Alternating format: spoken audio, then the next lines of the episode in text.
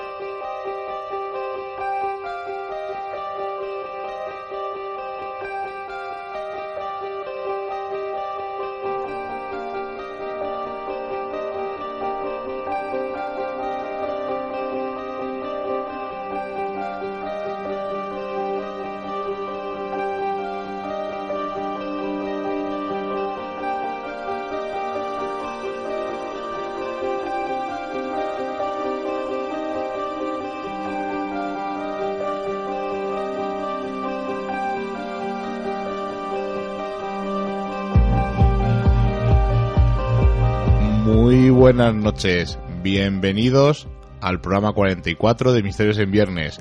Lo primero de todo, feliz año. Estamos en las primeras horas del día 1 de enero y estamos muy contentos de estar aquí con vosotros una semana más.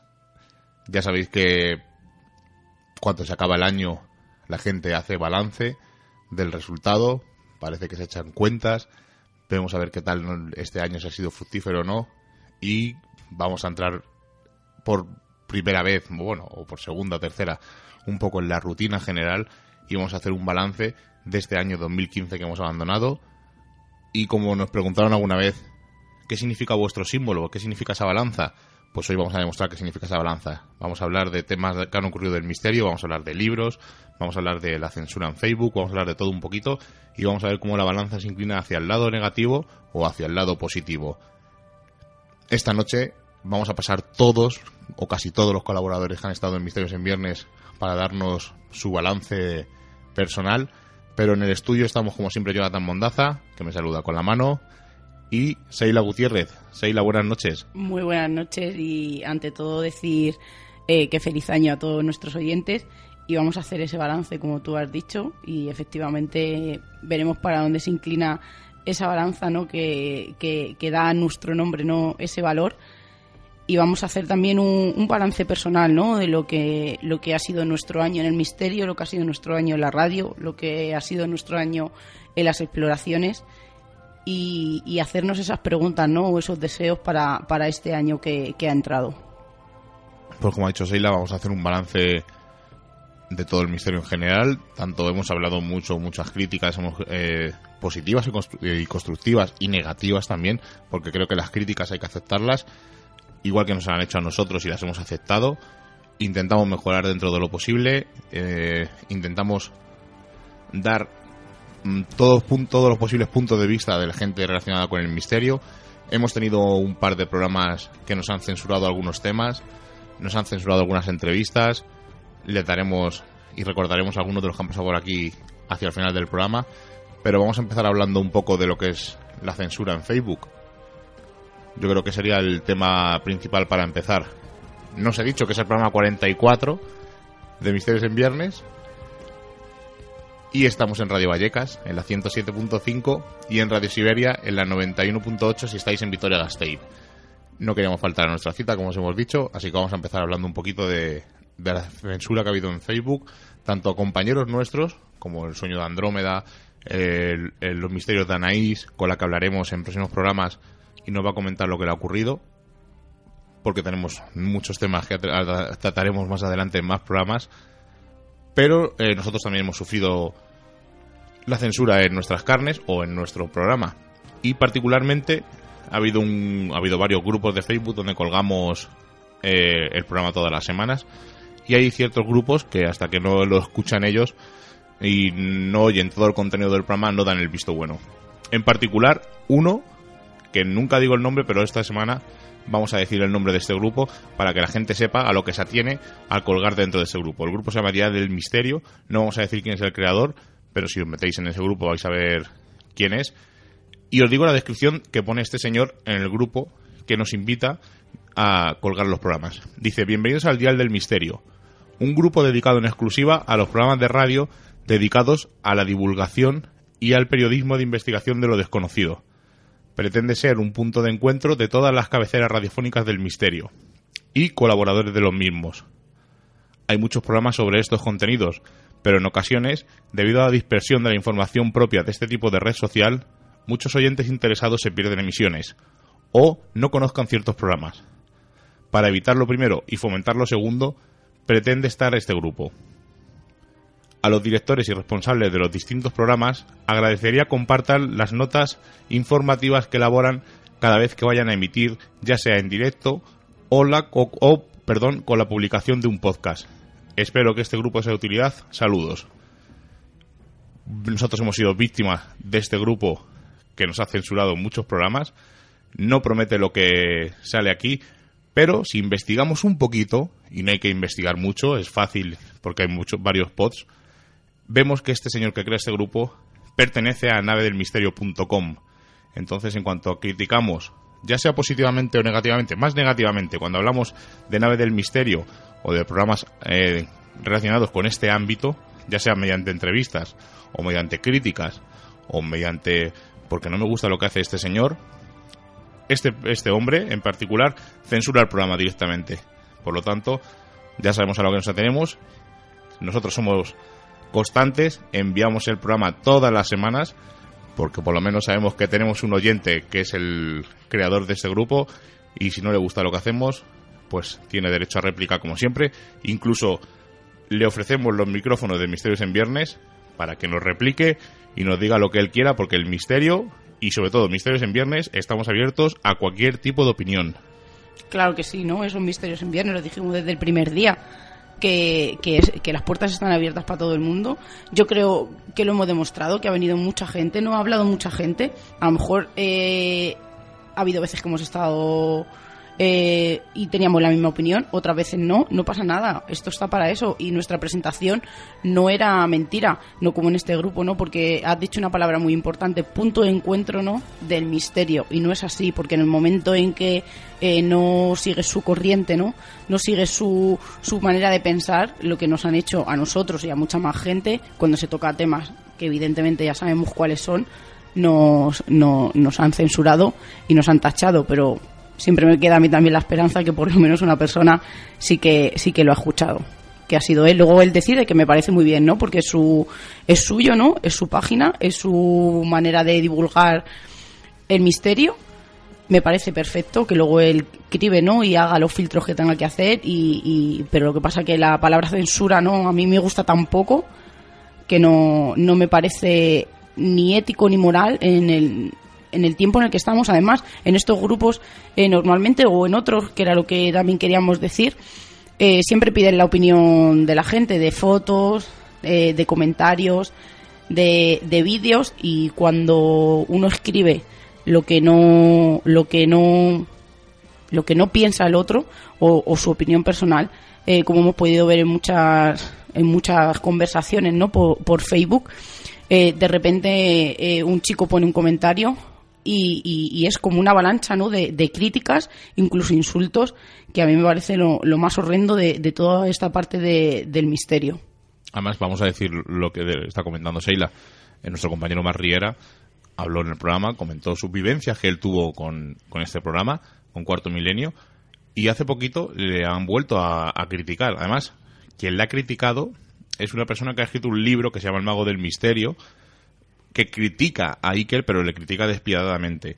Entonces, eh, lo que Mar decía es que no entendía que este hombre eh, le criticara cuando hace lo mismo que hace él. Él le critica por eh, las vivencias que él tuvo, porque se desencantó con el mundo del misterio, como nos comentó en la entrevista de Es que es una opinión programas. personal. Exacto. Y no quieren, hay ciertos sectores, ciertos seguidores que no permiten pues que la gente opine y vaya un poco en contra de la tendencia actual a la que se dirige el misterio. A mí me parece estupendo que esas dos personas tengan una conversación que a lo mejor la podían haber tenido en privado, pero la han tenido ahí, no delante de todo el mundo. Pero es una cosa entre ellos dos. Es como si yo discuto contigo. No tus amigos tienen que empezar a hacer la avalancha hacia mí y es lo que pasa, ¿no? Eh, empiezan a discutir dos personas y de repente todos los seguidores que tiene detrás se, se, se echan encima ¿no? de, de, la otra persona hasta que alguien pone un poco de cordura, pero claro, ahí también está el morbo, ¿no? que es lo que le gusta a la gente, ver ese, esa una hora no entera de, de conversación, de, de, insultos, ¿no? De, de, criticar al otro, ¿no? de, de siempre señalarle, de señalarle con el dedo, ¿no? y al fin y al cabo es lo que nos gusta, ¿no? que es el morbo, ¿no? y, y, no me no me parece bien. Yo puedo poner mi opinión. Alguien me puede rebatir esa opinión que yo que yo he contado o que he escrito, pero no tiene por qué ser que es que parece que están lapidando a uno, ¿no? Cuando cuando cuando realmente alguien ha pedido un, un, una opinión o simplemente está dando como por ejemplo en este caso Mar Riera, él dijo que era su testimonio, ¿no? Que se había desencantado del mundo del misterio porque le había pasado esa en ese día eso que a él le ha marcado para siempre y él sigue diciendo que le encanta el misterio, que le encantaría hacer cosas nuevas, que está que tiene nuevos proyectos, pero fue fue su opinión personal y él lo hizo en todo momento, es mi opinión personal y mi testimonio de lo que a mí me pasó. No hay que lapidar a nadie por sus opiniones ni por sus críticas hacia nadie. Abandonamos ya el tema, si quieres, de la censura en Facebook. Lo hemos hablado muchas veces. En Misterios en Viernes, desgraciadamente, nos toca seguro que hablaremos de ello durante 2016 porque es una tendencia que está creciendo. No quieren que, que, hablemos de ello, pero nosotros seguimos hablando sin tapujos y invitamos a cualquier persona que le ocurra algo de esto, tanto a Misterios en Viernes, a contar cualquier cosa, y tanto a la persona que no le ocurre y sigue la tendencia del misterio, los micrófonos están abiertos para todos ellos. Os recuerdo el correo por si queréis poneros en contacto con nosotros y mandarnos un correo y yo me pondré en contacto personalmente con vosotros para buscar una, un hueco y hacer esa pequeña entrevista. Misterios en viernes arroba radiovallecas.org Vallecas con K es lo único para que el correo quede claro. Misterios en viernes arroba radiovallecas con K.org pasamos al tema de los congresos. Había habido muchos y muy variados. Pues sí, eh, la balanza va a equilibrar un poco, ¿no? Porque tenemos congresos, como hemos dicho, no vamos a, a repetirnos mucho porque esto es un balance. Eh, tenemos el, el, congreso que hubo en Guadalajara Misteriosa, que, que, nosotros estuvimos allí, que fue el 20 de noviembre, que fue uno de los mejores congresos que ha habido este año. Eh, hubo muchos ponentes. Hubo mesas redondas para que la gente opinara. Y lo más importante es el valor simbólico de, de estos congresos, no estos pequeños congresos, vamos a decirlos, que, que, solamente piden comida ¿no? para, para hacer una acción solidaria. O por ejemplo como el que ha habido hace, hace dos semanas en Logroño que pedían juguetes y ni siquiera nuevos, pedían de segunda mano pero que estuvieran bien y a mí es lo, lo que más, de los congresos, lo que más me tira la balanza para, para el bien, ¿no? El estar difundiendo el misterio y haciendo una acción solidaria y la balanza se va hacia el mal, ya lo sabemos, a todas esas congresos que valen una pasta, que como hemos dicho muchas veces, eh, el fin casi es menos alguna, me parece que fueron dos que se hicieron de, eh, de, experimentos en laboratorio y otra más, todo lo demás fueron presentación de libros, como ya hemos dicho, nosotros vamos gratis a la AMNAC, a la, a, a la Feria del Libro, a muchísimos sitios que luego lo puedes ver gratuitamente. Y, son para mí congresos que no sacan nada personal, ¿no? No, no, no te hace crecer por dentro. Entonces, para mí la balanza se va hacia la M de mal.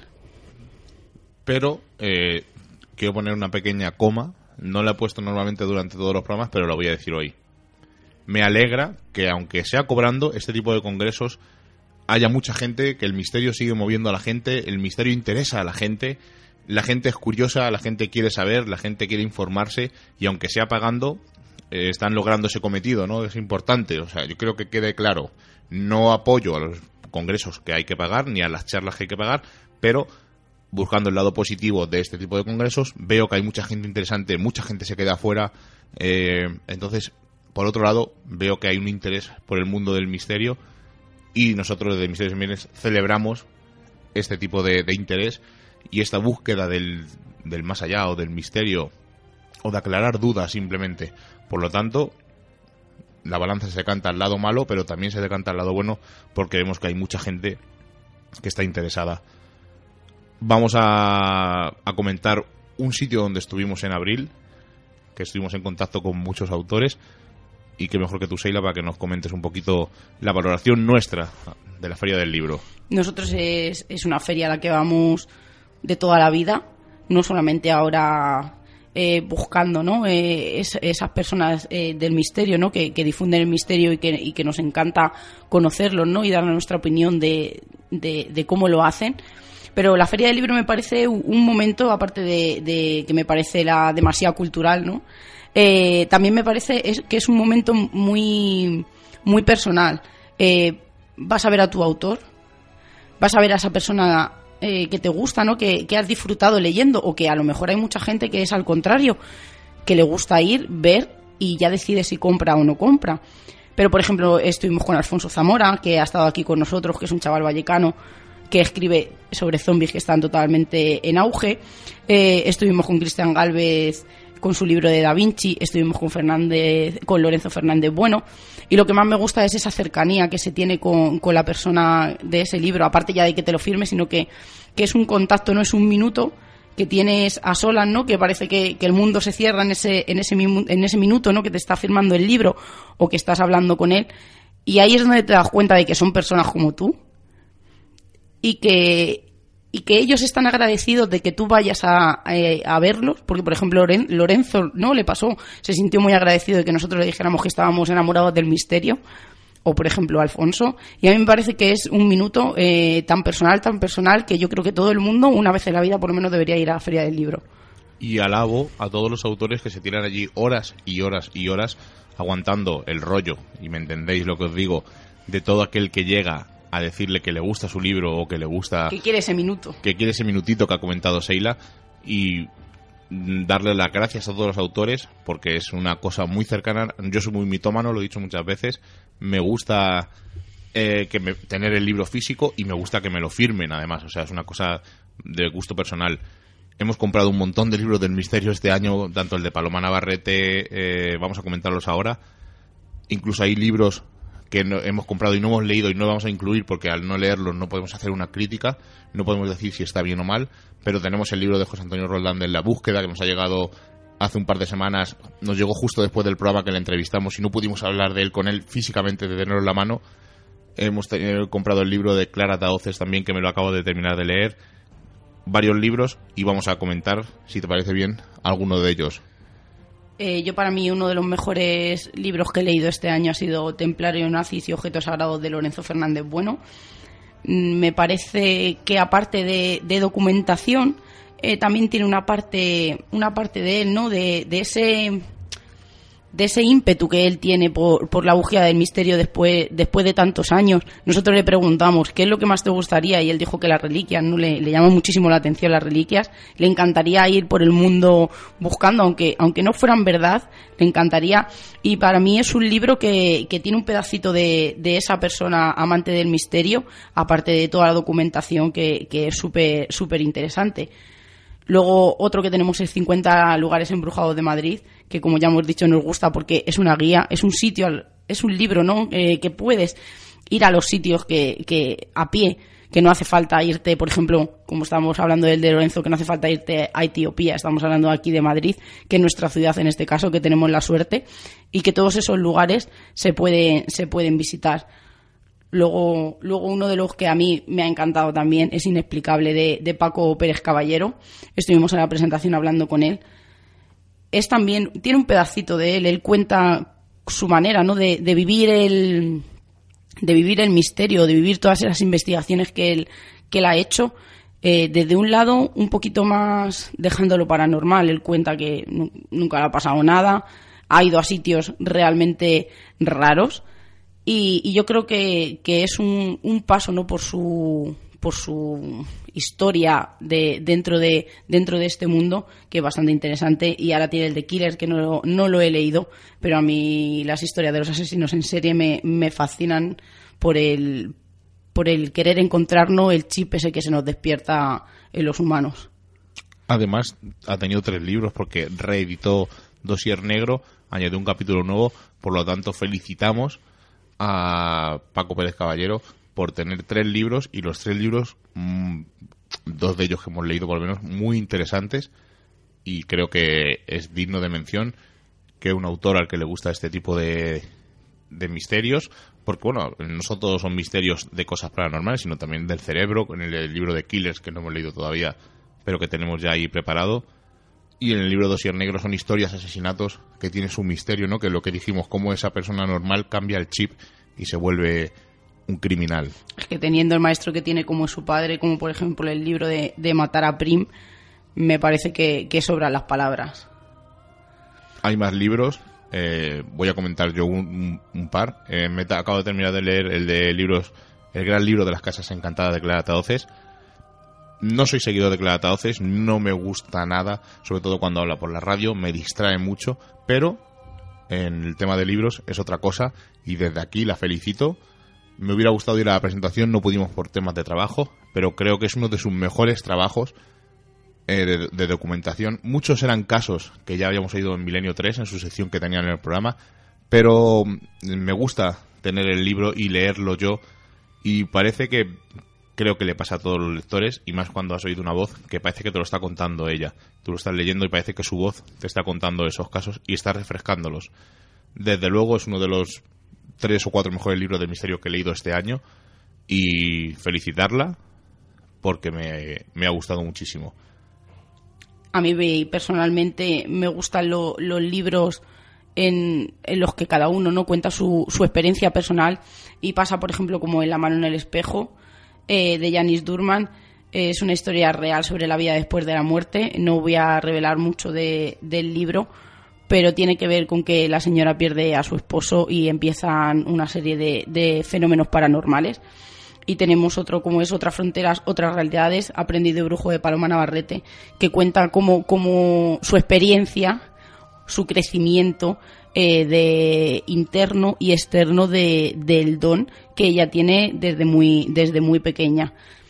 Eh, son libros fáciles de leer eh, fáciles de entender eh, fáciles de enganchar también porque porque enganchan mucho y enseguida por por, la empatía que en el momento de, de, de la lectura puedes sentir con estos, con estos personajes y más sabiendo que, que son historias reales. Pero luego también tenemos otros que para mí son corta y pega de testimonios que no tienen ningún hilo ni ningún no te hacen engancharte ni te hacen sentir eh, esa empatía como, como he dicho anteriormente. Y uno de los libros eh, de los peores libros de este año y siento decirlo porque a mí Sol Blanco Soler me encanta. Eh, tuvimos el honor porque para mí fue un honor de estar aquí en la esquina del Zorro aquí en Vallecas con ella en la presentación del anterior libro y para mí fue como estar en casa, como estar tomándonos un café con ella, estando tan cerquita, tan cercana a la gente como es, explicando las cosas como ella las explica, como es ella. Pero creo que este último libro no, no, no es Sol. Es un diccionario sobre fenómenos paranormales, eh, casi todos incluye una foto. Os lo digo para que os hagáis una idea de lo que, de lo que es el libro, se llama Sobrenatural. Y creo que se ha confundido con el estilo de libros que ella escribe, personalmente.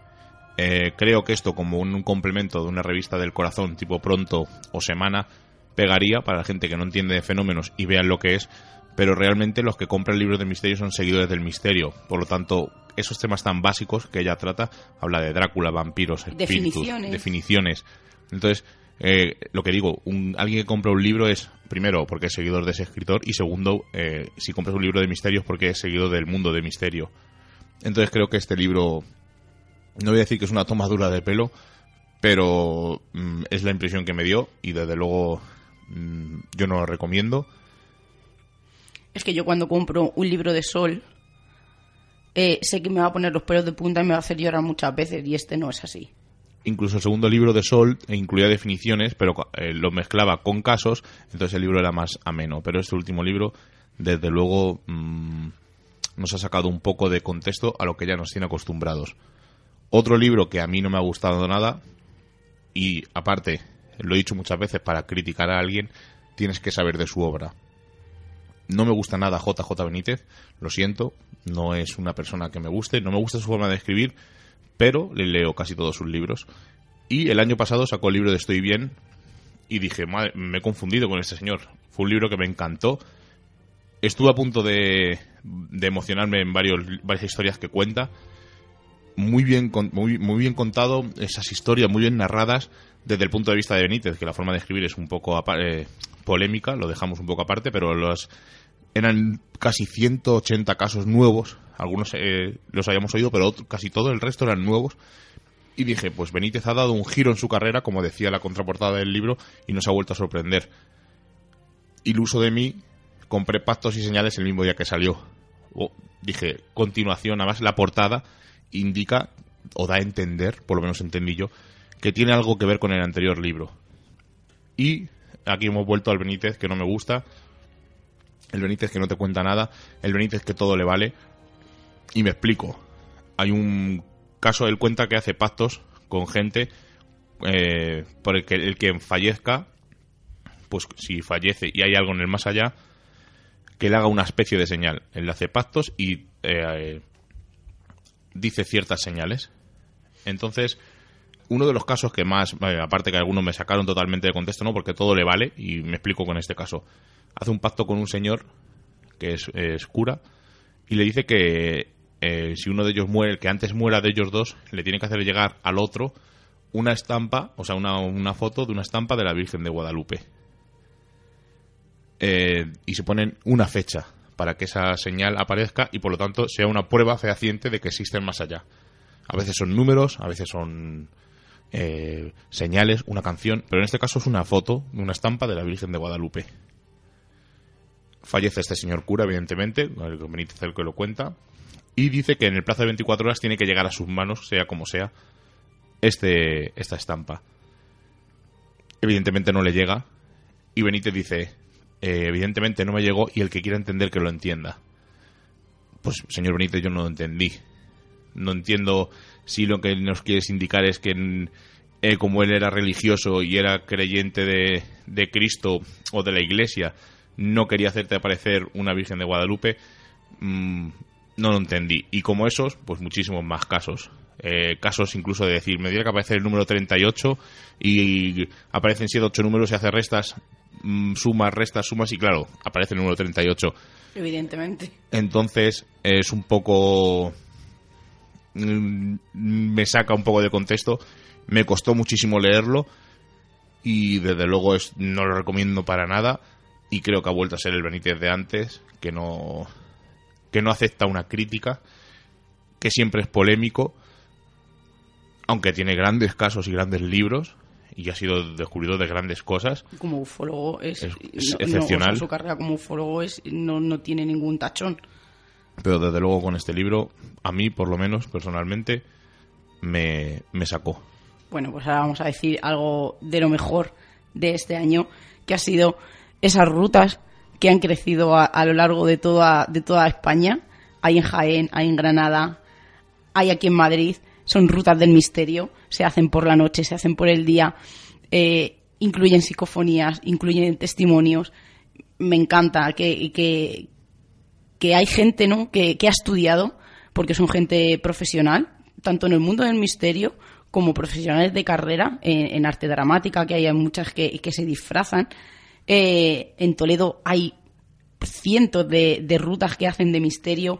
Aquí en Madrid igual, nosotros hemos ido a Toledo, hemos, hemos venido aquí en Madrid, hemos ido a un montón con Carpetania, con, con más gente. La, la última que hicimos fue a, al cementerio de la Almudena, que fue una de las más interesantes que hemos hecho, con todas esas historias de esas tumbas perdidas que, que nadie, que nadie las recuerda, que están en el olvido y que tienen una historia detrás alucinante. Y me parece tan bonito que alguien se pueda dedicar a enseñar a los demás eh, el misterio o toda esa historia negra, pero que hay de muchísima historia en general de la ciudad, puedes elegir si quieres.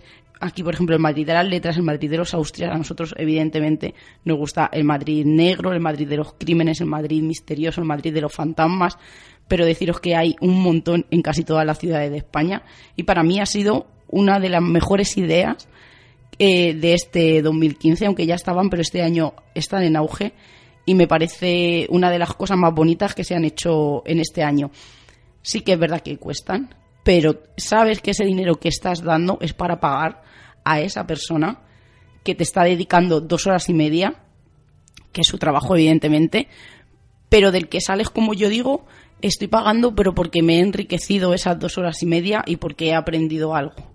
Exacto, iba a decir ahora mismo eso. eh, estamos criticando muchas veces que pagas por ir a una presentación de un libro o una charla, pero estos casos son distintos, es el ambiente, es que vas andando callejeando por Madrid o callejeando por Toledo o callejeando por Cuenca incluso que hemos ido y te van contando historias que vas aprendiendo que luego las puedes eh, contar aquí en la radio y puedes llegar a divulgarlas a más gente y más gente las conozca y crear un poco, salir de esa incultura y crear una cultura tanto del misterio como general. Por lo tanto, nuestra aprobación total y la balanza se decanta hacia el lado positivo y casi casi toca el suelo con, con ese brazo porque nos encanta y es una cosa digna de mención. ¿Sabes lo que más me gusta de las rutas?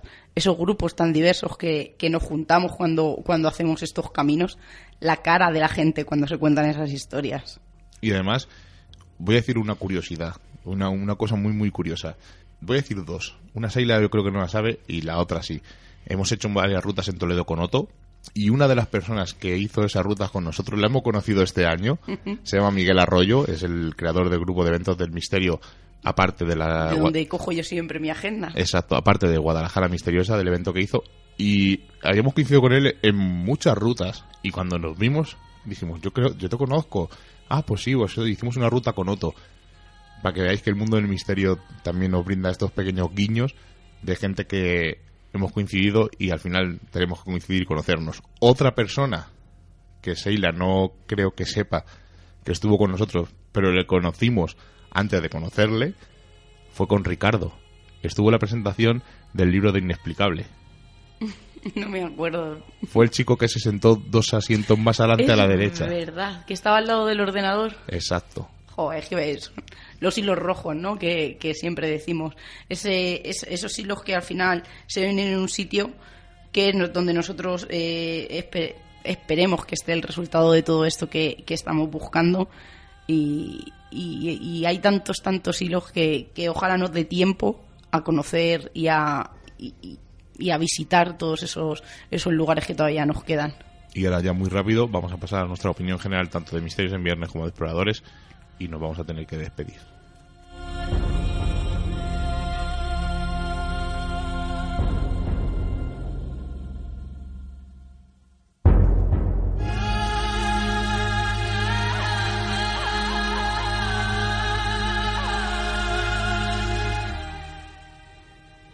Seila, exploradores, para.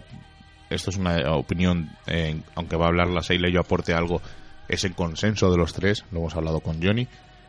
Este 2015, vamos, eh, antes de que cuente Seila, voy a contar yo una cosa muy rápida. El día 2 de enero me levanté mm, y les dije, además libraba, no trabajaba ese día, y les dije a Rubén y a creo que este es el año de, de exploradores. Y me dijeron, ¿por qué? Digo, no lo sé, tengo esa sensación a mi nivel personal creo que ha sido un año excelente, hemos conocido gente increíble, hemos tenido la oportunidad de, de tener un programa de radio y que semana a semana eh, seguimos eh, contando con gente que nuevos oyentes, nuevos mensajes que nos apoyan muchísimo. Hace poquito recibí un mensaje de un chico de Barcelona, un tocayo mío, Miguel también, y son mensajes que nos animan. Un mensaje de Edgar desde México, también eh, tenemos a Cristina que nos comenta muchas veces en el Facebook. Todos vuestros comentarios los leemos, intentamos contestar a todo el mundo. Sergio nos ha mandado varios correos y hemos, hemos hablado con él varias veces. Tenemos un, un pequeño proyecto con él que no se nos ha olvidado. Estamos muy liados, pero vamos a. No te preocupes que lo, vamos a hacer. Y yo creo que sería de recibo darle las gracias desde mi parte y de parte de todos al programa que nos invitó en enero a participar en su programa y que fue el que nos despertó esto de la radio. Eh, Dimensión Insólita, hay que decirlo, es de recibo. Y decir que Ángel Jiménez nos trató muy bien en esos dos programas. Cierta persona que estaba con él nos trató muy bien. Y creo que fue eso la chispa que nos despertó a esto. Por lo tanto, somos honestos y damos las gracias. Igual damos las gracias a toda la gente que ha participado, a Antonio Benito, aunque se nos fue a los poquitos programas, a Álvaro Anula, nuestro colaborador más mediático, que ha escrito hace poquito en la revista Enigmas, a las sombras de Palacio, a Isaac y Steffi, por estar ahí, por venir todas las semanas de Taranjuez, por intentar grabar, por intentar participar por teléfono. Os damos las gracias de verdad a Cherax por esos audios que nos ha grabado cuando ha podido.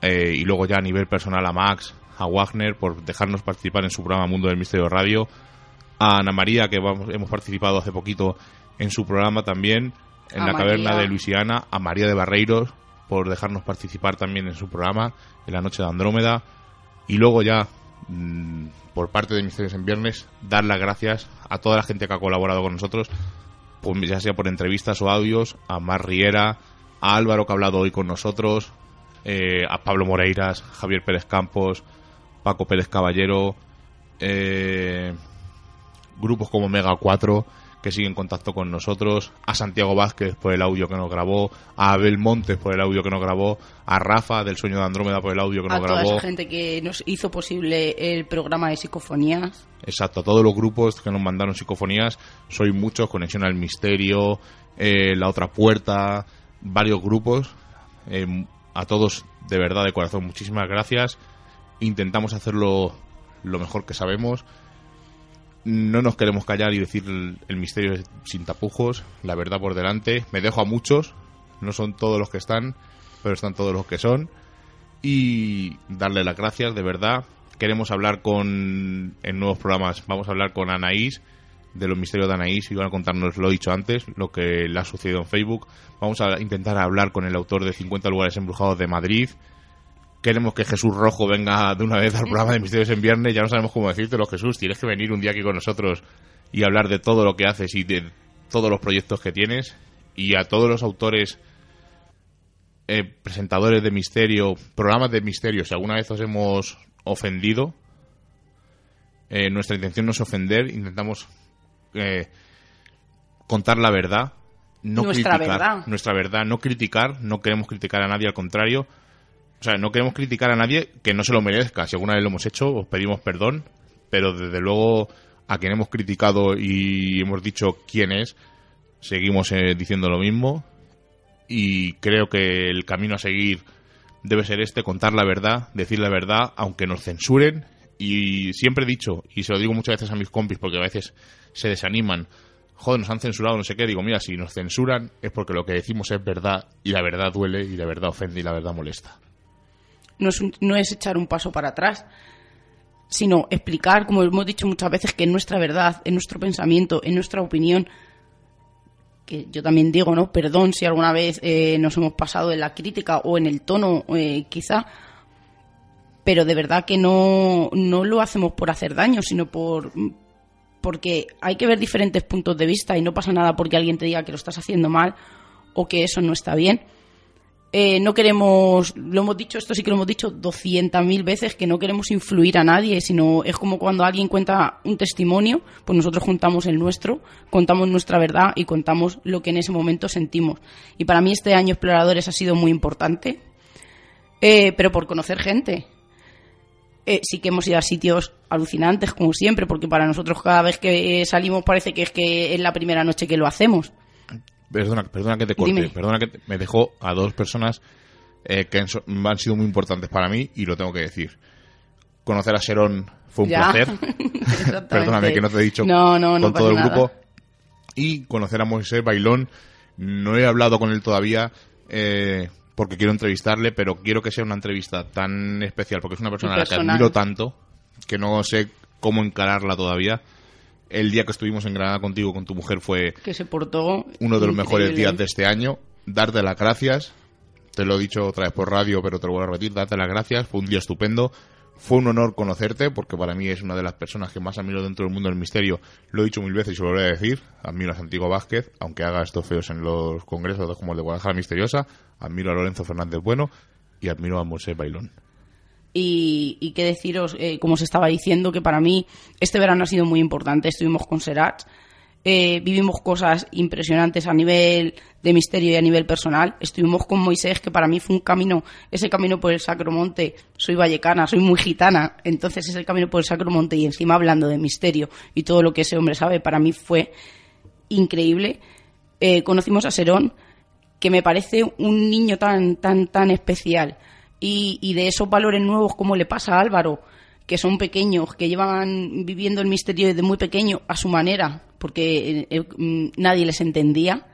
Me parece tan importante lo que están haciendo, que es seguir y seguir y poner ese empeño que tienen, que para mí eh, Álvaro y Serón han sido una de las personas y uno de los descubrimientos de este año que han sido más personales que profesionales, entre comillas. Y, Un descubrimiento para nosotros, porque yo Sí, ya claro, para hacía nosotros, tiempo que refiero se a- y más a modo, a, a modo personal. Y, y Misterios en Viernes, que voy a decir, que era nuestro bebé, que lo va a seguir siendo, que empezamos con mucho miedo, no sabíamos lo que iba a pasar y es que puedo decir poco más. que se nos emociona, yo todavía puedo decir alguna cosilla más. Darle las gracias a, Valeria, que fue la primera que nos, nuestra madrina, y estuvo aquí los primeros programas ayudándonos un poco con el tema técnico. Darle las gracias a Johnny por acompañarme en esta locura, tanto de exploradores como de misiones en viernes. Darle las gracias a Seila y a Pequeño Explorador, porque eh, sin ellos, evidentemente, esto no sería nada. Y también quiero reco- no recomendar, pero sino decir de los programas que me siento más orgulloso, eh, porque para mí han sido perfectos, han sido redondos. El programa de las psicofonías, por toda la gente que nos mandó, lo hemos dicho, las psicofonías que nos mandaron, los audios que nos mandasteis, daros las gracias.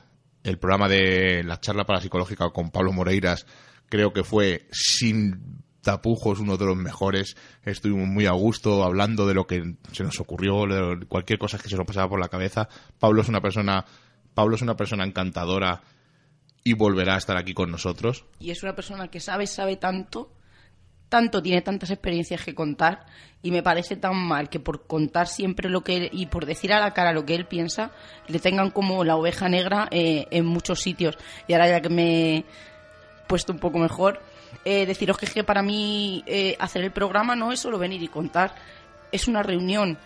Es, es muy importante que es como si estuviéramos, aunque le doy muchísimas gracias a toda esa gente que nos escucha, es como si estuviéramos todos aquí dentro y, ese rato solo fuera nuestro, hiciéramos un círculo y, y fuera nuestra hora nuestra hora especial de toda la semana. No es fácil, estamos trabajando como todo el mundo y para mí que alguien nos escuche a esas horas o luego se descargue el podcast y no sé y pierda una hora de su tiempo en escucharnos a nosotros y luego lleguemos a casa y tengamos mensajes de México, de Costa Rica, de Barcelona. A veces nos dicen cosas feas, a veces no, pero que nos digan seguir así para nosotros es muy gratificante. Así que solamente deciros que feliz año y que muchas, muchas gracias por estar ahí cada semana. Y lo hemos dicho, aunque ha participado un par de veces a Ricardo, que es nuestro locutor freelance, como lo dijimos hace un par de programas. Y vamos a dar paso a ellos, al audio que nos han mandado y hemos estado conversando. Eh, por ejemplo, con Serat hemos tenido que buscarle porque está escondido. Pero Ricardo, Álvaro y creo que Isaac nos ha llegado a mandar al final algún algún audio. Así que si no, mm, no hay ningún problema. En el momento que grabamos esto nos faltan por recibirlos, pero vamos a ir dándole paso a todos ellos, que despidan ellos el programa. Y muchísimas gracias. Estamos a punto de llegar a los 52 programas ininterrumpidos, no hemos fallado ninguna semana.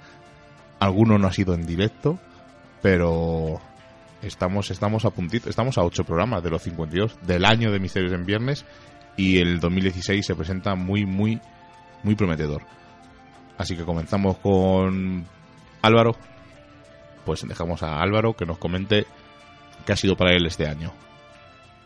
Bueno, en estos minutos breves que me dan para explicar cómo ha ido mi año en relación al misterio, no me puedo quejar porque sin duda alguna ha sido mi año, podemos, podemos decir, ya que he tenido muchas colaboraciones, he tenido la oportunidad de ir a muchos lugares de esta España mágica en busca del misterio, de ese imposible que tanto nos gusta investigar y en el cual he tenido la oportunidad también de conocer a muchas personas que al fin y al cabo es lo que queda y es lo, lo más importante ya que una persona un amigo es el mayor tesoro que podemos tener ¿por qué digo que ha sido mi año? porque aparte de conocer muchos sitios y de conocer a, a, bellas personas, también he tenido la oportunidad de participar en muchos programas y de, como bien vemos, el, el, de Misterios en Viernes es uno de los más destacados porque han han confiado y no mucha gente lo hace en un chaval de 18 años.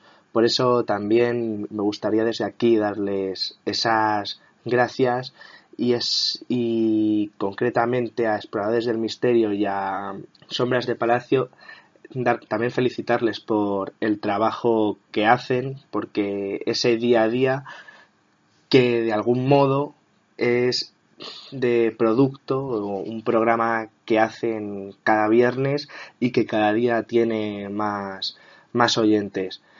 Y ha sido mi gran año, pero también espero que el año que, que entra, el venidero, 2016, sea igual. Me conformo con lo acontecido a nivel personal en el mundo del misterio en 2015 o incluso superarlo. Pero, como digo, muchos de mis sueños que no hace mucho tiempo veía lejanos y difícil de cumplirse, ese trabajo, esa constancia, ese trabajar en silencio para que el éxito sea el que haga, haga el ruido, pues me ha llegado a, a, este, a este panorama. Panorama que sin duda no, no voy a dejar porque el misterio es parte de nuestra, de nuestra vida. Lo llevamos en nuestra genética, en nuestro ADN. Es ese quehacer diario de buscar respuestas incluso cuando no, no las hay. Y es bello, es bella esa sensación de poder acercarse a esas cosas que nadie se atreve a acercarse, ya sea por temor o por desinterés. Pero sin duda espero seguir mucho tiempo ahí en la brecha, al pie del cañón, junto a grandes amigos en grandes lugares y buscando nuestra pasión, el misterio. Felices fiestas y próspero año nuevo. Gracias Álvaro por, por lo que nos comentas. Vamos a pasar a Ricardo, a nuestro locutor freelance, que también nos ha mandado un audio. Buenas noches equipo, buenas noches compañeros y buenas noches audiencia. Aquí estoy para mostraros o para compartir con vosotros un par de noticias relacionadas con el mundo del misterio. Quienes saben de esto siempre me han dicho que no es necesario ir a casas encantadas o, no sé, hospitales abandonados para darnos de bruces con el mundo del misterio. No. El misterio muchas veces está aquí al lado, aquí muy cerquita, como es el caso de Pensilvania, donde tiene lugar la primera noticia que os traigo.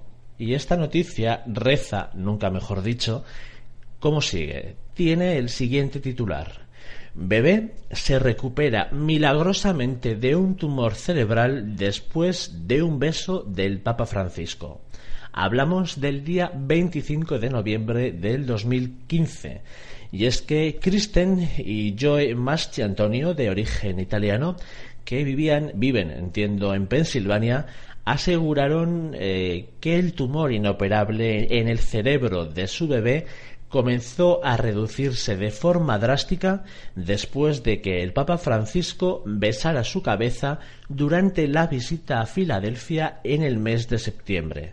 Según la publicación de Inquisitor News, Kristen y Joe mostraron públicamente la resonancia magnética para demostrar que su hija Gianna había recibido un regalo divino después del encuentro con el Papa Francisco el día 26 de septiembre. Kristen, la madre, dijo que la resonancia magnética del tumor cerebral de su hija fue realizada en noviembre, después del beso, y muestra una notable reducción en el tamaño del tumor en comparación con otra resonancia que habían hecho a la criatura en el mes de agosto, antes del beso.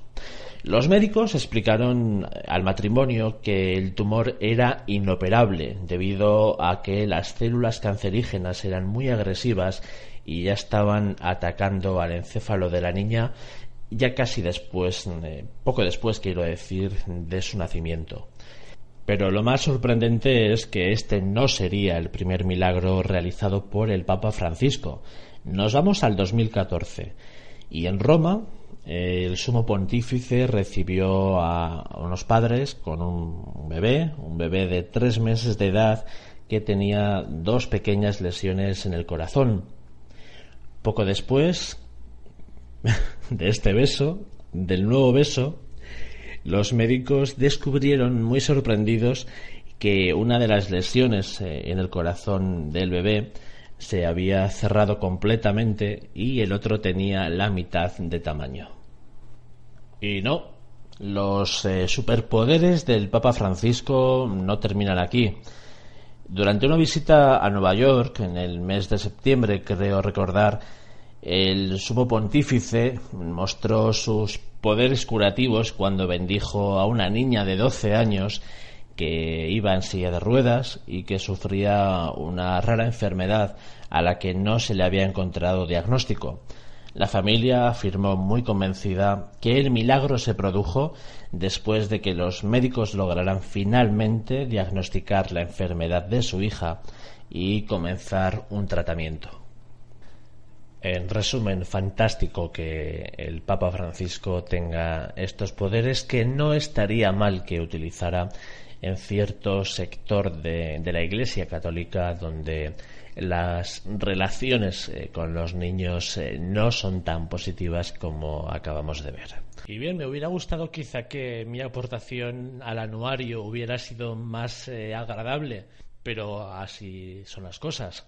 A todos, feliz año 2016. Muchísimas gracias, Ricardo. Es nuestro locutor freelance, ya te lo hemos dicho varias veces eh, Misterios en Viernes es tu casa y puedes venir al, programa o grabarnos audio cuando tú quieras. Y parecía que no, pero sí, Isaac llegó a tiempo y nos mandó este audio que hablará Steffi también. Bueno, son, da igual quien hable de los dos porque son la sombra de Palacio y a ver qué tal su año 2015.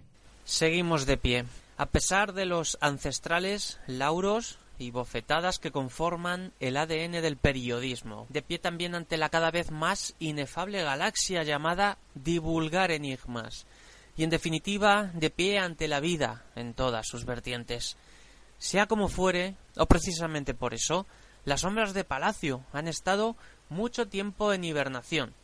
Teníamos un formato muy elaborado y ya consolidado, de gran acogida en Aranjuez, con orgullo podemos decir que nacimos hace ya un tiempo ante los micrófonos de un estudio de radio que, eso sí, ya no existe. Por todo y por nada, en 2015 fuimos espectros, por designios totalmente ajenos a nosotros. En esto, un grupo de exploradores consiguen dial para el misterio. Vamos, que exploradores del misterio logran hacerse con un importante hueco en una de las radios libres más conocidas de Madrid.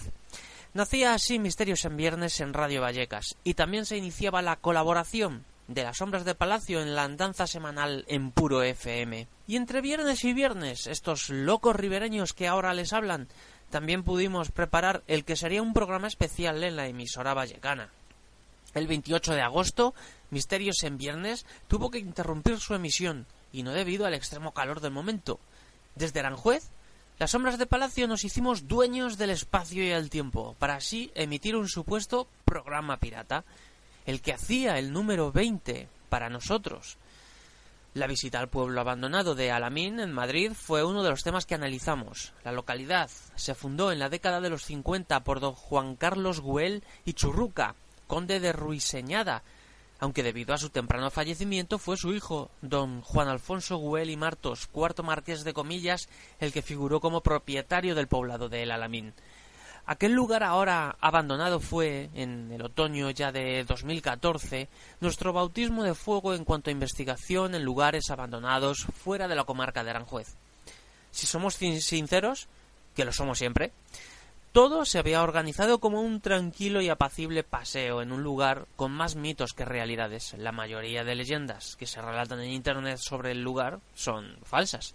Sin esperar nada, íbamos adentrándonos en las casas y lugares determinados como el ayuntamiento, el colegio y la iglesia. Pero el mundo del misterio es caprichoso, impredecible y de Alamín nos volvimos con mucho más de lo esperado. Así lo refleja el audio que emitimos, conseguido con Spirit Box. Antes que otra cosa, entre comillas, somos periodistas y admitimos que como tales no salíamos de nuestro asombro durante la supuesta conversación paranormal de la que fuimos testigos. Como periodistas, nuestra obligación es también la de conocer todos los puntos de vista de un suceso o noticia, apartando miles de juicios y opiniones que rondan a la vuelta de toda esquina. El ejemplo, la entrevista a Sixto Paz que por fin pudimos dar a conocer. Una de las personas más célebres en el mundo de los ovnis, en un cara a cara que le hicimos sin rodeos y sin prejuicios. Nos contestó relajado pero seguro, reconoció errores cometidos y nos desmintió también muchos puntos polémicos. Es nuestro deber conocer los hechos y las personas de primera mano y de todos los bandos, y más si uno de ellos es el origen de los propios casos. Además de las personas, esenciales también son los lugares. Este año hemos descubierto in situ la obra hidrográfica más antigua de la península ibérica. En plena Castilla-La Mancha se encuentra Motilla del Azuer. Tras un pequeño desplazamiento en autobús desde Daimiel, nos encontramos con algo único, una motilla, una construcción circular que parece un mini laberinto con muros de gran altura y en cuyo centro hallamos un tesoro. Agua. El pozo más antiguo descubierto hasta ahora en España, datado entre 2200 y 1300 antes de Cristo. El complejo sigue vivo y el agua sube y baja según el nivel freático del cercano río Azuer, llegando a inundar gran parte de este complejo en determinadas épocas. Llegados a este punto, nuestro actual soporte de difusión es la emisora digital edenex.com, en donde ya hemos destapado la estremecedora historia de los niños espectrales vistos en Aranjuez, una insólita noche de difuntos, una experiencia pavorosa para quienes fueron testigo y que nos ha abierto una inesperada línea de investigación para saber qué sucede en la zona próxima a la estación abandonada de las Infantas, a las afueras de la localidad. Porque tras la emisión del espeluznante caso, han llegado a, nosotros informaciones de más hechos sin explicación. Qué maravillosa es la gente que, incluso sin estar metida en estos temas tan delicados, nos escuchan y son capaces de dar la cara para decirnos que ellos conocen sucesos parecidos, sean lo que sean. Qué maravillosa es la radio, en FM o en digital. Por ello, en cuanto renovemos nuestras mortajas periodísticas como es debido, esa será otra historia. Las sombras de Palacio, compuestas por cuatro almas inquietas y algo excéntricas, como son Estefanía Carrión, José Luis Pérez y un servidor, Isaac Campos, desean a todos los oyentes un 2016 lleno de arcanos que divulgar. Y pasamos a nuestro amigo, compañero y no sé cómo decir, casi casi casi familia ya, como es Johnny, que es, mi hermano, nuestro compañero Serach.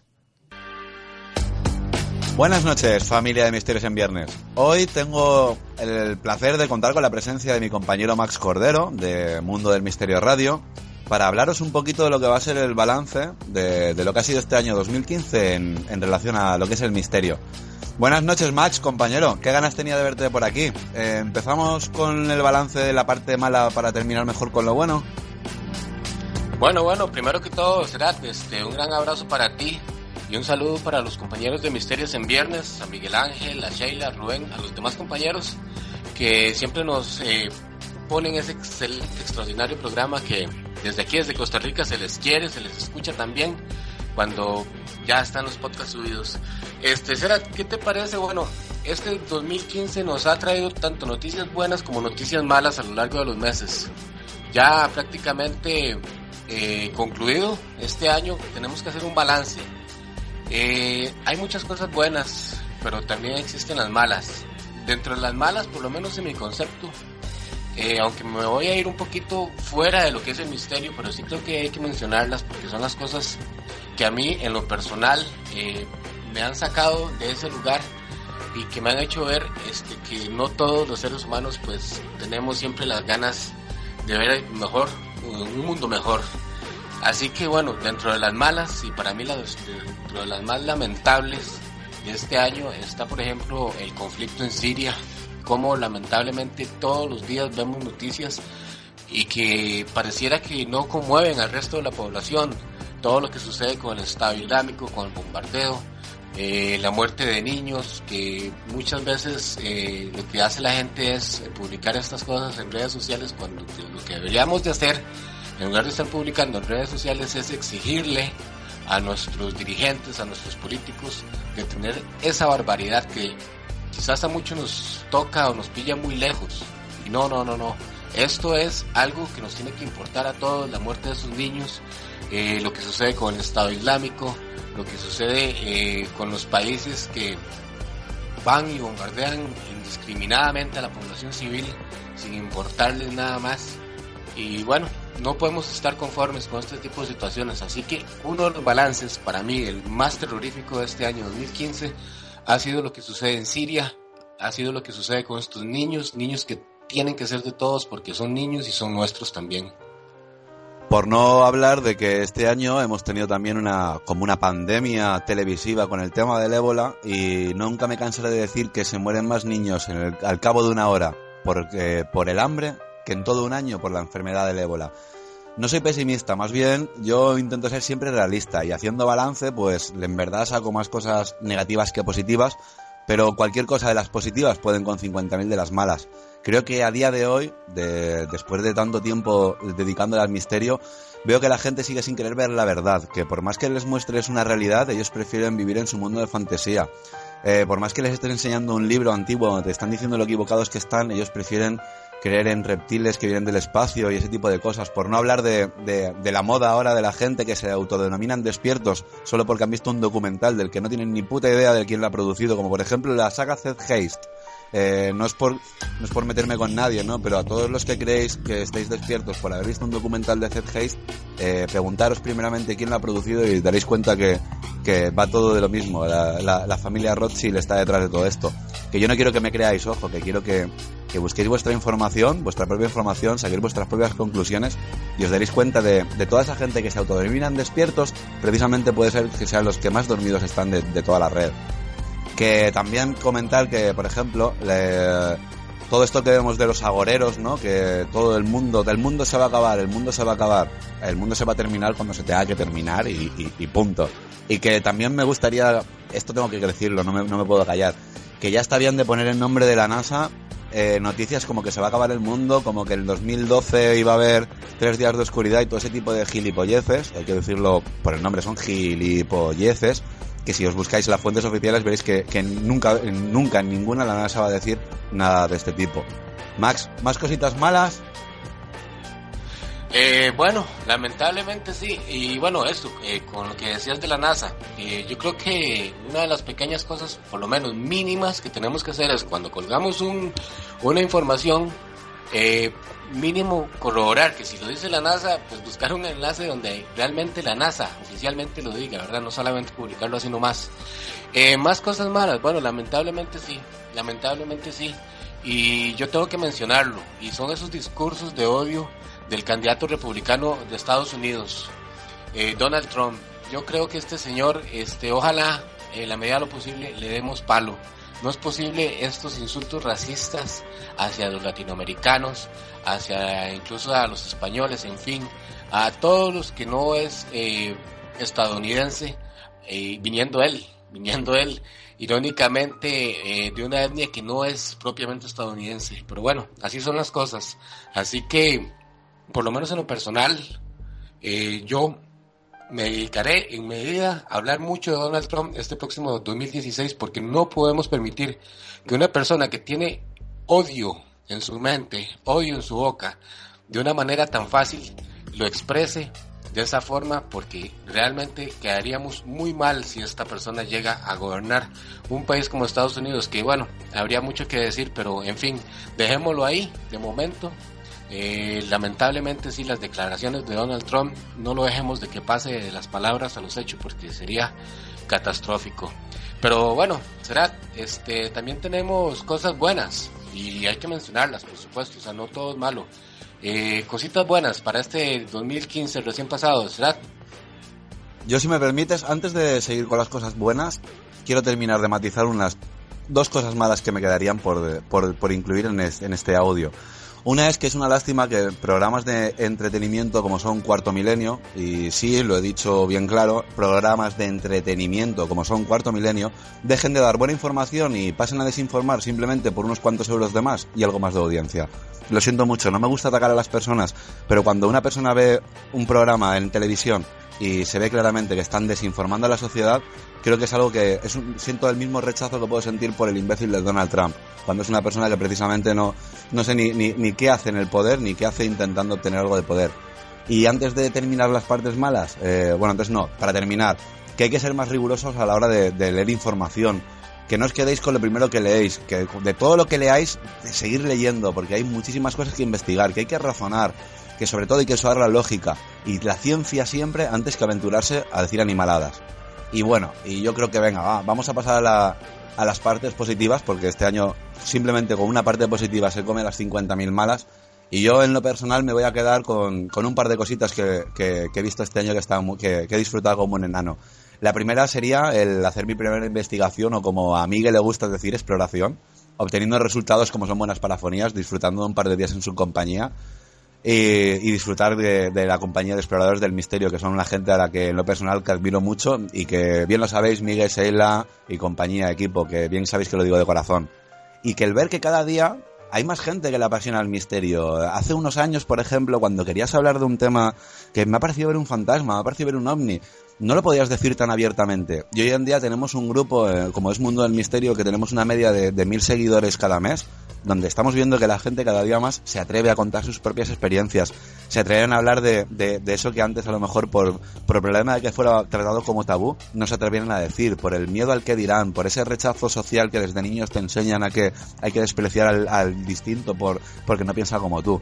Me, queda- me quedo con esas dos cosas, el haber hecho mi primera exploración y sobre todo el, ver que cada día hay muchísima más gente que le encanta el misterio y que no dudan en hacerse preguntas. Que por mi parte, que por favor, que sigáis así, que, que dudéis de todo lo que leáis en televisión, de lo que veáis en internet, todo, dudar de todo, investigar y no os caséis nunca de investigar. Max, cositas buenas que, que has sacado tú este año.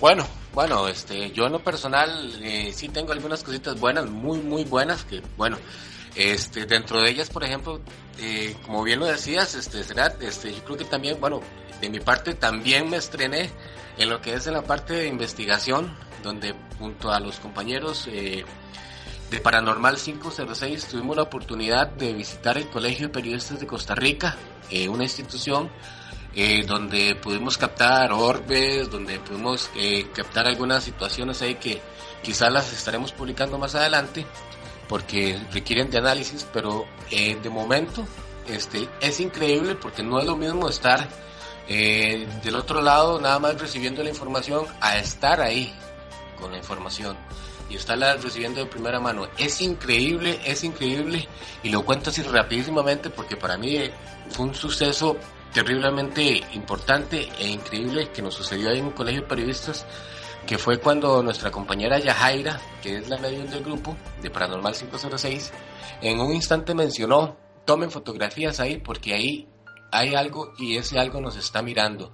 Inmediatamente que yo era el más cercano, eh, empecé a disparar con eh, la cámara tres fotografías rápidamente y la segunda eh, tuvimos un orbe enorme. O sea, para mí eso fue increíble, increíble y me hizo abrir los ojos en que, bueno, que este tipo de cosas suceden, que este tipo de cosas existen. Y bueno, pues estar ahí, estrenarme en una investigación paranormal en el Colegio de Periodistas de Costa Rica. Eh, otra de las cosas, 2015, que nos han sucedido, eh, creo que será también eso, hablo en parte en, en- a cuenta tuya, es la cantidad de gente que ha entrado en el grupo, los amigos, eh, que compartimos, hemos llegado ya a más de 21 mil personas en el grupo, algo terriblemente increíble que no creíamos este, cuando iniciamos este proyecto, 21 mil personas en Mundo del Misterio en el grupo, en Facebook, y bueno, aparte de todo eso, los buenos amigos, este, la gente que a lo largo de este 2015, gente como Miguel, como Sheila, el pequeño Rubén, eh, que han estado ahí y que más que compañeros, compañeros de eh, investigación, compañeros del misterio, se han convertido en gente que son amigos, que son cercanos. Y yo creo que esto es parte de lo más importante que tenemos que rescatar para este 2015, que es eh, la gente cercana, la gente que se ha vuelto más que compañeros del misterio, se han vuelto amigos. Eh, así que bueno, este, también el balance es importante en el caso de las cosas buenas del 2015. Amistad y Radio, que nunca nos falte este tipo de, de amistad que tenemos la gente que nos dedicamos a esto y que por una vez eh, nos atrevemos a decir las cosas como son, a llamarlas por su nombre y si hay una I por ahí por medio, ponerle el punto sobre la I. Eh, por mi parte, Max, concluimos.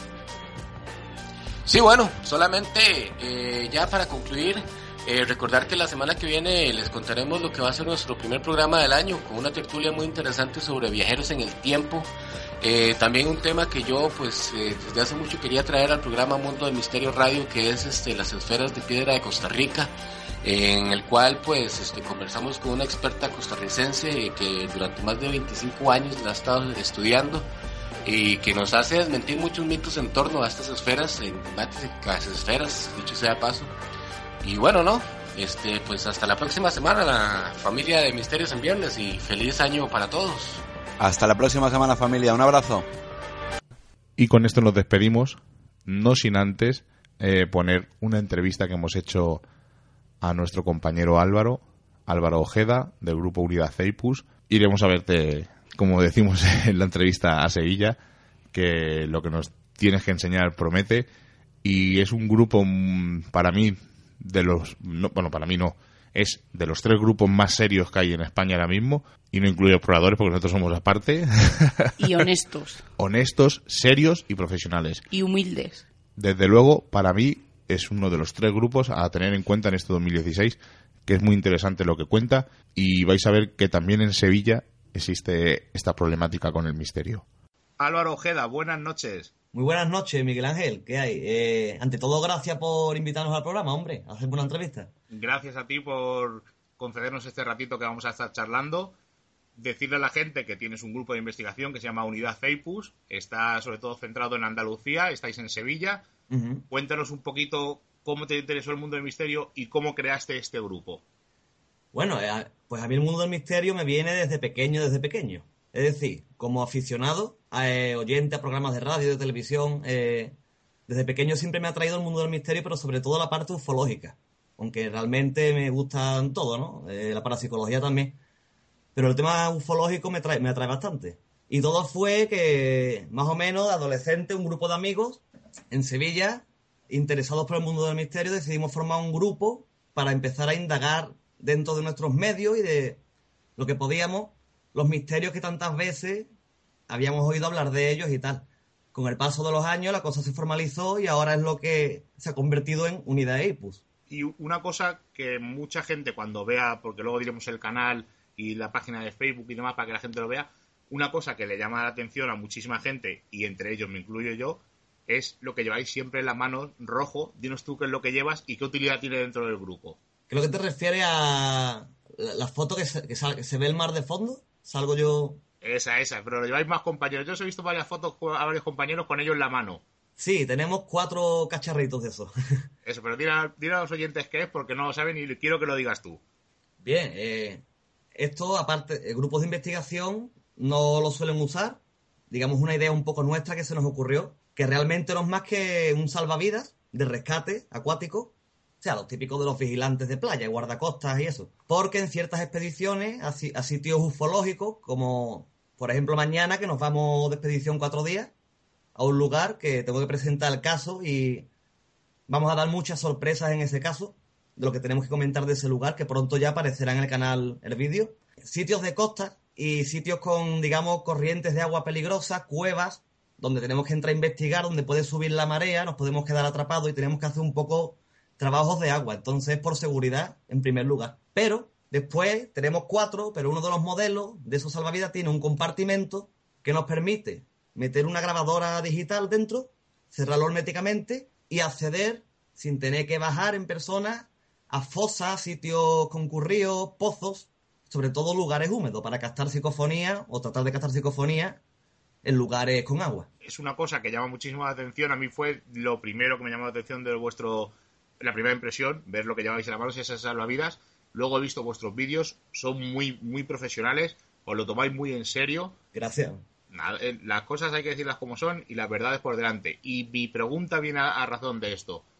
¿Qué te opinión tienes de que en el mundo del misterio ahora actual parece que no hay seriedad, que estamos volviendo un poco a los años 90, que cualquiera sale al campo y graba un audio y se piensa que es una psicofonía? ¿Qué opinión te merece esto? es algo que comprobamos nosotros, nuestro equipo, casi directamente, vamos, y casi a diario. Porque tenemos, como es, también es lógico, ciertas rivalidades, competencias, que yo lo veo tontería, porque creo que se trata en el mundo del misterio de apoyarnos unos a otros, de aportar, no de pelearnos entre sí ni buscarnos conflictos. Pero bueno, hay muchos que juegan a eso. Y que son capaces de hacerte el montaje o exagerar por de dar un, un espectáculo más eh, sensacionalista para así tener más audiencia o más atención, ¿no? Y creo que en parte eso es lo que ocurre y es el motivo de que esto ocurra. Tienes toda la razón, parece que hay ciertos gurús, por Hay llamarse mucho postureo, postureo. Eso, yo les digo que son ciertos gurús y no permiten que nuevos valores como vosotros se metan en el mundo del misterio y parece que es que tienen miedo a que les quiten su parte del pastel cuando realmente grupos como el vuestro y el nuestro no ganamos nada. Al Exacto. contrario, lo hacemos por afición. Exacto. Además, esto conlleva también a que, claro, personas aficionadas al misterio que se interesan, buscan y encuentran a esos grupos, después algunos quieren formar su propio grupo y digamos que se inspiran en ellos y entonces ya lo hacen de entrada con unas bases que no son, digamos, muy correctas, ¿no? Exacto, tienes toda la razón. Nosotros lo hemos dicho muchas veces en Misterios en Viernes. Parece que todo vale últimamente en el mundo del misterio y cuando tú ves algo que no es cierto, como nos pasó mm, una vez a nosotros, a ti y a mí, en un grupo de Facebook con un tema de un orbe. Sí, la- que era una mota de polvo, sí, sí. Exacto, y parece que la gente no acepta, incluso los seguidores de esas personas no aceptan que eh, digas algo que es cierto con pruebas y encima te digan que no, que el que miente eres tú, que estás demostrando que realmente no es un orbe, que fue en este caso cuando nos conocimos nosotros. Efectivamente. Una cosilla más, que somos totalmente profanos en cómo está el mundo del misterio en Sevilla. Hay muchos grupos como el vuestro, hay mucha afición. En Sevilla, eh, en Andalucía en general hay bastante afición. En Sevilla, sí, también. Hay varios grupos, aparte del nuestro. Y de hecho, ya antes de nosotros había otros grupos. Pero actualmente están surgiendo bastante más grupos. Desde hace un año más o menos han proliferado muchos grupos más que han salido de repente que no se conocían y nuevos, ¿no? Algunos son competentes y de hecho tienen contacto con nosotros también, nos llevamos muy bien. Incluso tenemos proyectos de futuro de colaborar pero otros grupos que están surgiendo están siguiendo la línea de esos que no son un buen ejemplo, que hemos comentado antes. Entonces, digamos que está la cosa dividida como un poquito en dos. Pues casi casi lo que pasa en Madrid, hay bastantes grupos, se están creando nuevos. Ha habido muchos grupos que se han creado, se han apagado, de esos grupos ha creado otro miembro, otro grupo, parece que se están reproduciendo, que es como tú dices, y con algunos hay buenos contactos, hay buen ambiente, y con otros parece que es lo que tú has dicho, la competición por algo que realmente no ganamos nada, porque si hubiera dinero de por medio, pues todavía puedo medio entender, pero sin ganar nada, por una afición que lo bonito es lo que tú has dicho, compartir, creo que es un poco triste que lleguemos a estos extremos. Efectivamente. Y de hecho aquí en Sevilla hay mucha competición. Te voy a contar una anécdota, de hecho, que tú sabes que aparte del grupo tenemos una banda de rock y de heavy metal, porque también nos dedicamos a la música, aparte del misterio, algunos integrantes del equipo también somos integrantes de un grupo de música y algunos pues tenemos el pelo largo. Entonces, cierto investigador de Sevilla o de cierto grupo de Sevilla, como no tenía otra cosa para contrariarnos, pero quería meter cizaña contra nosotros, por lo que fuera, se agarró a que teníamos el pelo largo como si fuera algo indigno hoy día y a base de insultos públicos por Facebook referente a que tenemos el pelo largo. O sea, ese era su argumento para refutarnos a nosotros. Bueno, pues yo te voy a contar un secreto. Bueno, un secreto no es. Tengo coleta, o sea que tengo el pelo medio largo y es una cosa absurda en estos días que por tu forma, por tus, digamos, pintas, la gente te critique o critique porque no encuentre otro argumento más que tengas el pelo largo. Que de nuestra parte nos parece absurdo y sabemos quién es el que, no- el que te critica, sabemos que está haciendo otra cosa muy fea por Jaén, pero próximamente iremos a Jaén y, y develaremos nuevos datos y creo que sabes de lo que estoy hablando. Sí, sí, perfectamente. Bueno, te voy a hacer las dos últimas preguntas. La más difícil, según la gente que entrevistamos, es esta. ¿Cómo te ves dentro de 10 años en el mundo del misterio? Uf, pues eso siempre es una incertidumbre, ¿no? No se sabe cómo será el futuro, pero yo por lo menos, y el resto del equipo, esperamos como mínimo seguir igual, seguir con la misma ilusión por indagar, por investigar, por descubrir, ¿sabes? cometiendo errores, como es lógico porque todos cometemos errores, que también es algo que pasa. Un investigador comete un error y ya te crucifican Pero bueno, eh, y avanzando e indagando lo que podamos y complementando nuestros casos. Yo espero seguir por lo menos igual que ahora, porque a mí es algo que me gusta, a todo el equipo es algo que nos gusta, es más, nos apasiona y espero que, aunque sea sin ganancia, que seguramente será sin ganancia porque no buscamos el dinero, sino buscamos, es una búsqueda más personal y transmitir la información que nosotros tenemos al público. Y es algo que nos hace mucha ilusión, son muchas ganas y, espero, y esperamos que eso nunca se vaya. Creo que has dicho dos palabras importantísimas, pasión e ilusión. Yo creo que con eso se demuestra cómo sois en Unidad Ceipus.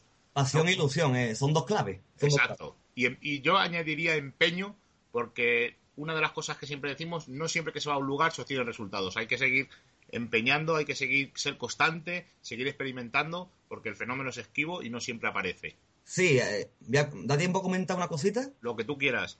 Sí, eh, respecto a lo que me dice, hay un ejemplo que yo observo a veces, ¿no? Eh, en algunos equipos, en algunas personas, que van a un sitio, llegan, ponen una grabadora a media hora o ponen una Spirit Box media hora, no tienen nada y dicen, eh, aquí no hay nada.